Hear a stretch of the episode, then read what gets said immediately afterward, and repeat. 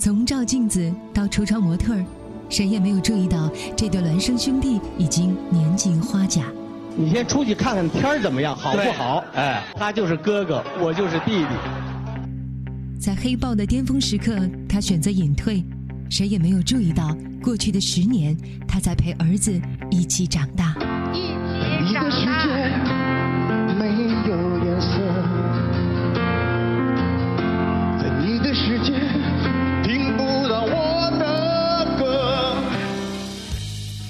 人生的十字路口，他放弃了知名央视主持人的身份，当起了给孩子讲故事的凯叔。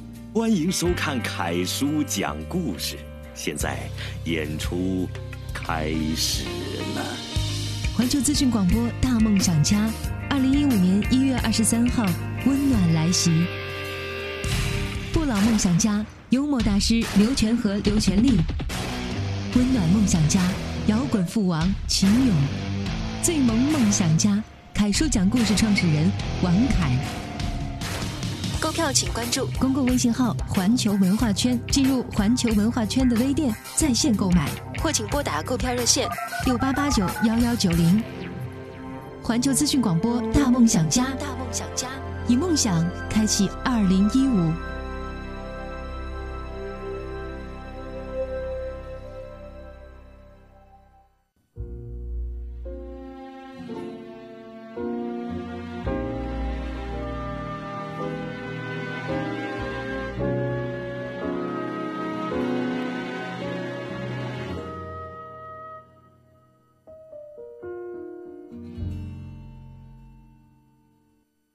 已知道爱情是难舍难离，早已知道爱一个人不该死心塌地。在王家卫的电影《一代宗师》中，宫二有一句经典台词：“世间所有的相遇，都是久别重逢。”而《一代宗师》三 D 的上映，对于观众来说，不只是久别重逢，更是一次全新的相遇。从二零一三年一月八号的大陆初映版，到八月二十三号的北美版，直到今天二零一五年一月八号的三 D 重映版，前前后后整整历时两年，就像一场铁轨绵延的旅行，醉生梦死。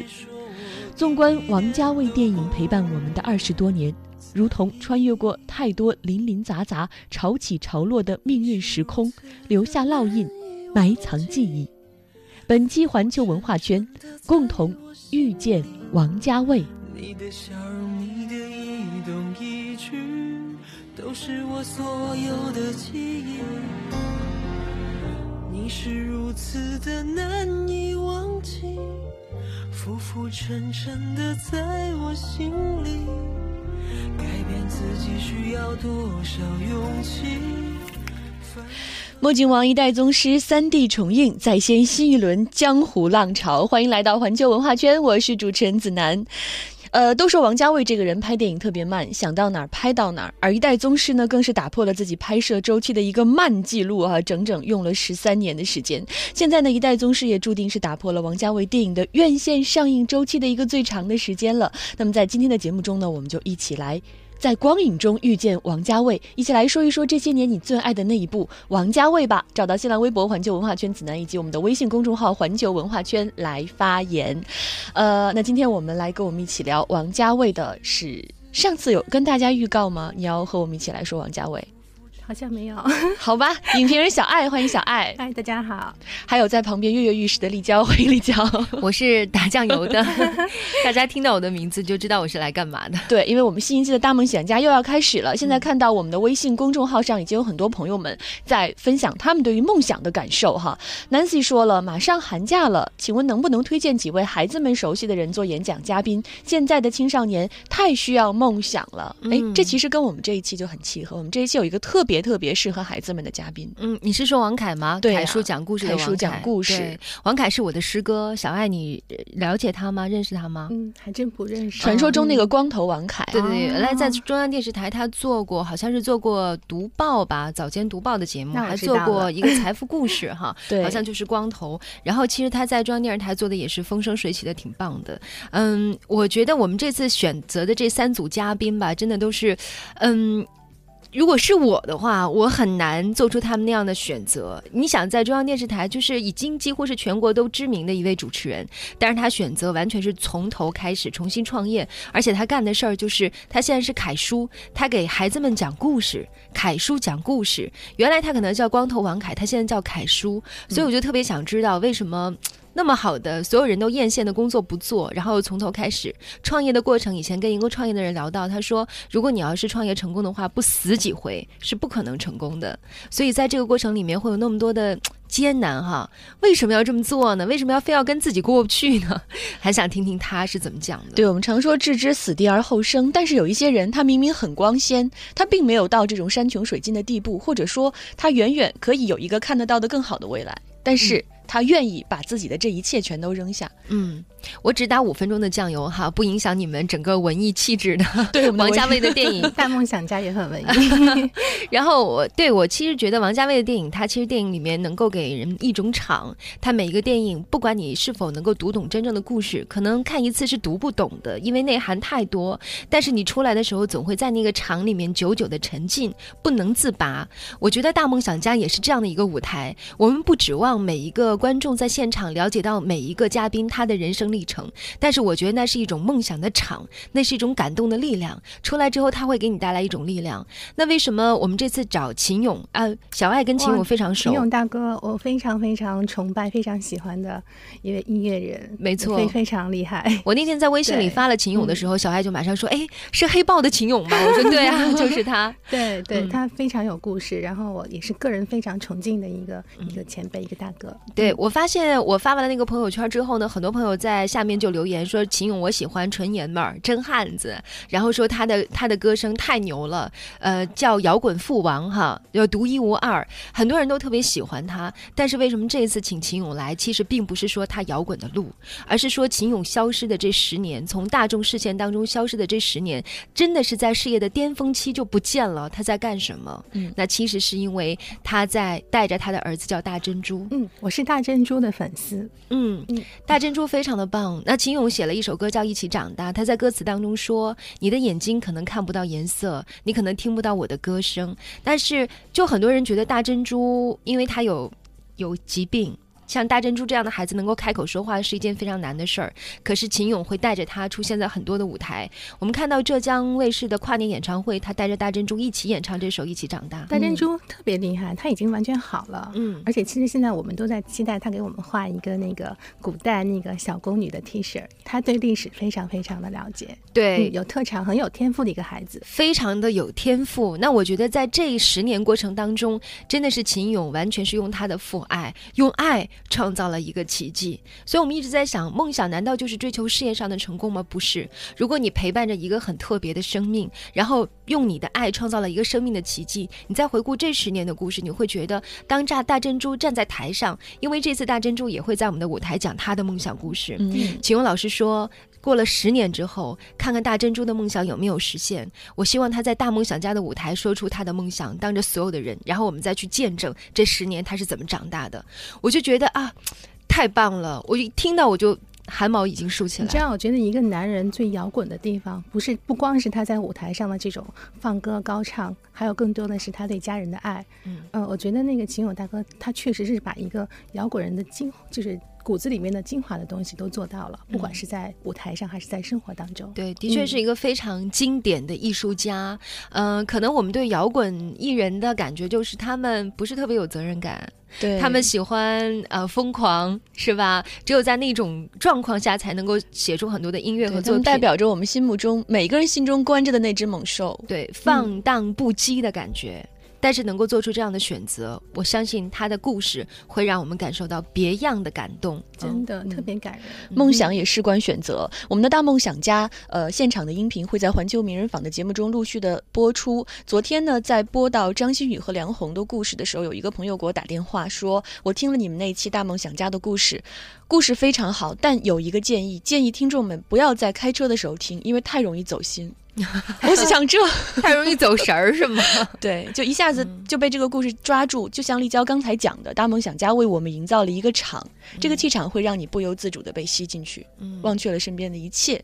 对，而且真的不是我是因为是发起人，我才对他情有独钟。我在现场看苏红演讲的时候，其实就已经打动我。但是后来子楠把它做成了环球名人坊的节目，我在路上开车听的时候，我又流下了眼泪。我觉得他说的那些话，然后我就去想，就是那个小姑娘挨个的去敲门，但她都不知道那些名牌怎么读的时候，到今天成长为这样的一个时尚的推手，你会觉得，哎呀，每一个人都是一步一步走过来的。我最后再用一分钟说一下全。和权力兄弟，因为我会是他们的推荐人。对，而且向大家预告一下哈，明天权和权力也会来做客我们的环球文化圈。哦，那我今天就少说吧，明天我会跟他们一块儿来。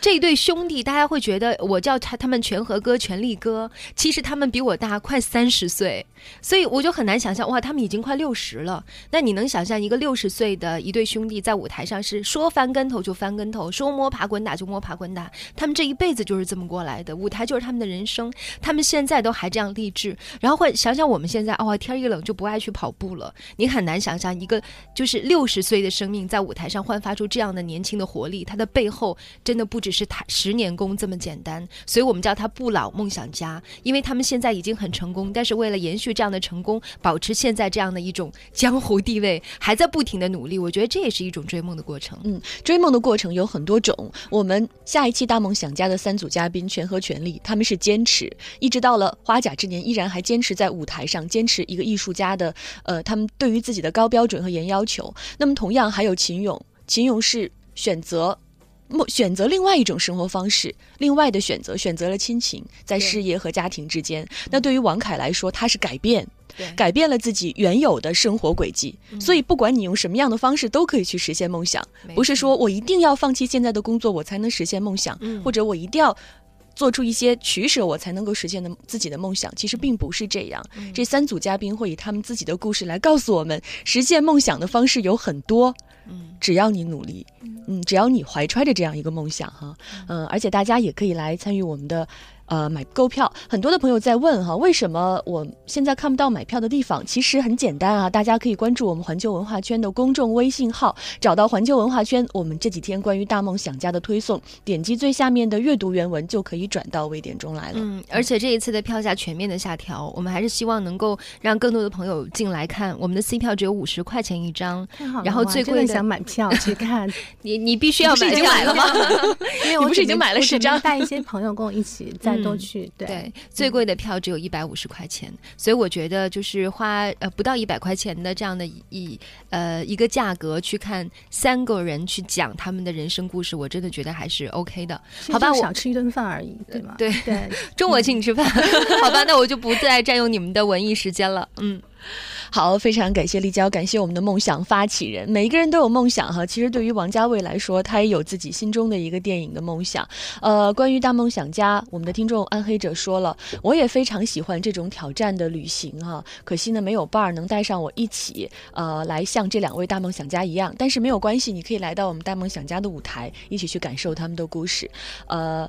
另外呢，呃，我们的听众空贝壳说了，呃，非常喜欢大梦想家，希望这次能够和你们一起去感受大梦想家的梦想。哎，这次是在一月二十三号哈晚上七点钟，北京海淀区的中间剧场，也期待着和你们的相遇。啊，今天我们说的其实是一代宗师来着，呃，一代宗师，呃。刚才我们在讲哈，世间所有的相遇都是久别重逢。那么这一次，我们再一次的看到一代宗师，也有一种久别重逢的感觉。但是这样一种重逢，不仅仅是简单的一个重复，而是有一种全新的感觉。刚才小爱在讲哈，一代宗师这次呈现的是一个全新的故事。嗯，基本上，因为他呃，因为很多人都在问说和林。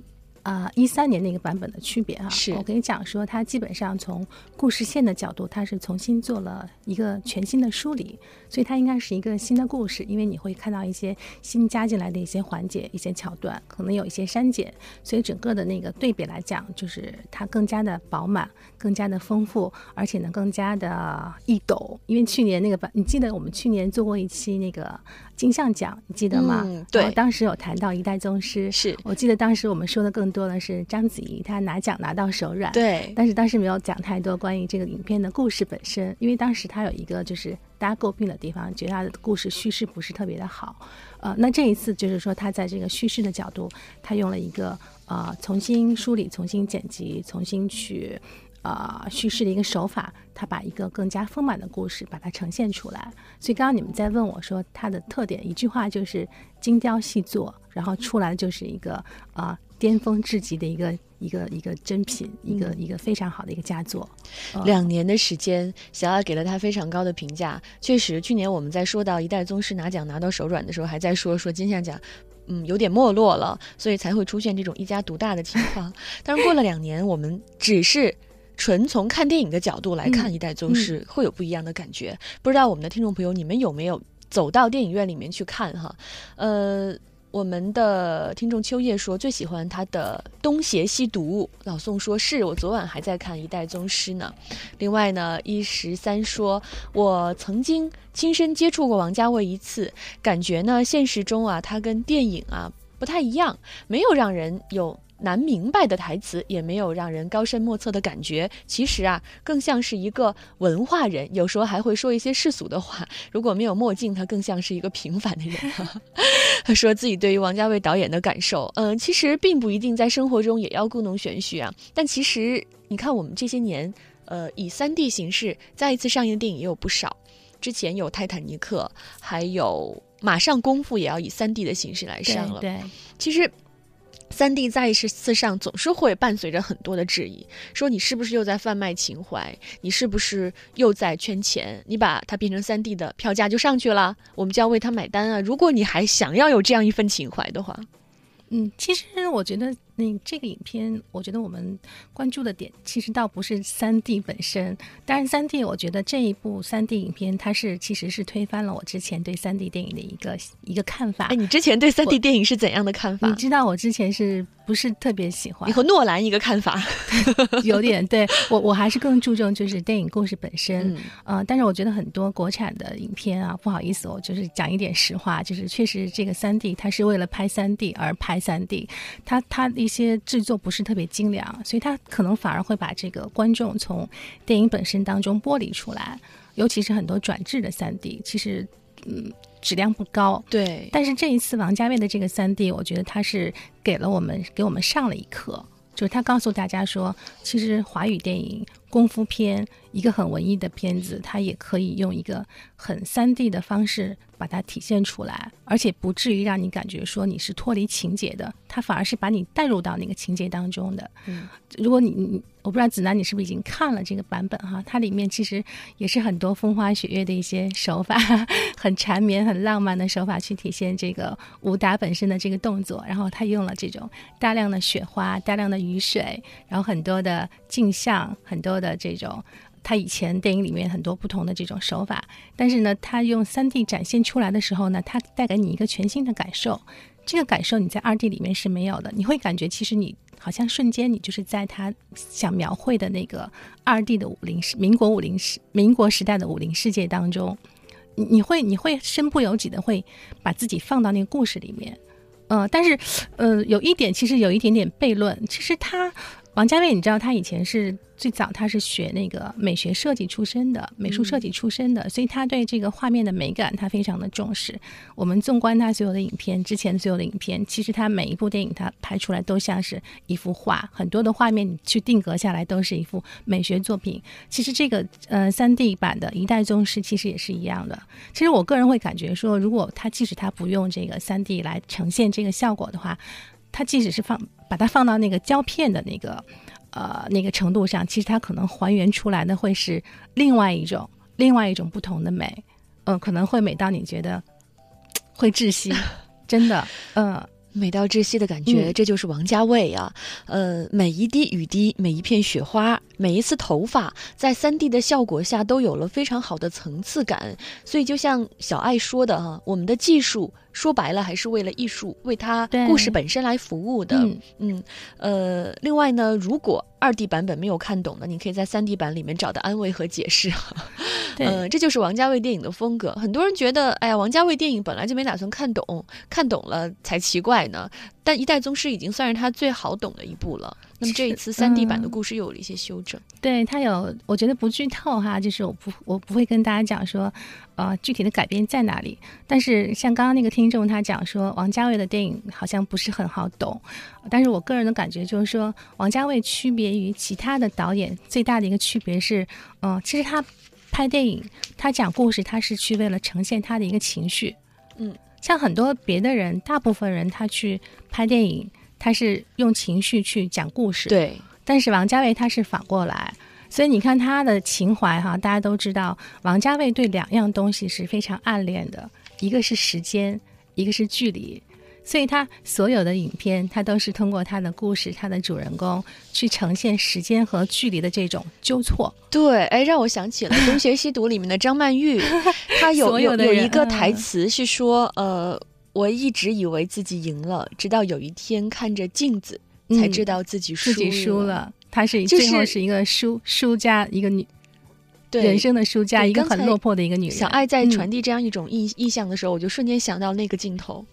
你知道，在《一代宗师》里面，其实最后宫二的离去，就是章子怡最后快死的时候，其实章子怡的那个角色是有一部分是张曼玉的那个角色的投影。其实我们大家想一想，其实最后这两个女人她们的命运是一样的，只不过是说章子怡穿的衣服不再是张曼玉当时穿的那个红袍，但是她们两个当时呈现的那个呃，不管是从里子还是面子，她们的这个状态是一样的。你知道，哎呀，王家卫电影里面女性都是悲剧啊，总是有一种 互相的映照，真的，嗯，哎呀，这样一种悲剧的凄美的感觉，嗯，王家卫啊，王家卫他并不是一位特别高产的导演，但是步步都经典，步步都让人能够。久久的去回味，呃，每个人都有自己心目中最爱的那一部王家卫，大家也可以来告诉我们啊，你最爱的是哪一部？找到新浪微博环球文化圈子楠以及我们的微信公众号环球文化圈来发言吧。啊，那现在呢，有喜欢花样年华的我就是我哈，双鱼午蝉最爱的是重庆森林，呃，秋叶最爱的是东邪西毒，呃，每个人都有自己最爱的王家卫，你可以你们可以来告诉我们。那么同样呢，也欢迎来找到我们的公众微信号环球文化圈，关注到我们这几天的推送哈，点击最。下面的阅读原文就可以跳转到环球文化圈的微店中了。我们也期待着在一月二十三号北京海淀区的中间剧场和你一起相遇，大梦想家。你是如此的难以忘记，浮浮沉沉的在我心里。你的笑容，你的一动一举，都是我所有的记忆。你是如此的难以忘记，浮浮沉沉的在我心里。改变自己需要多少勇气？翻腾的心情该如何平静？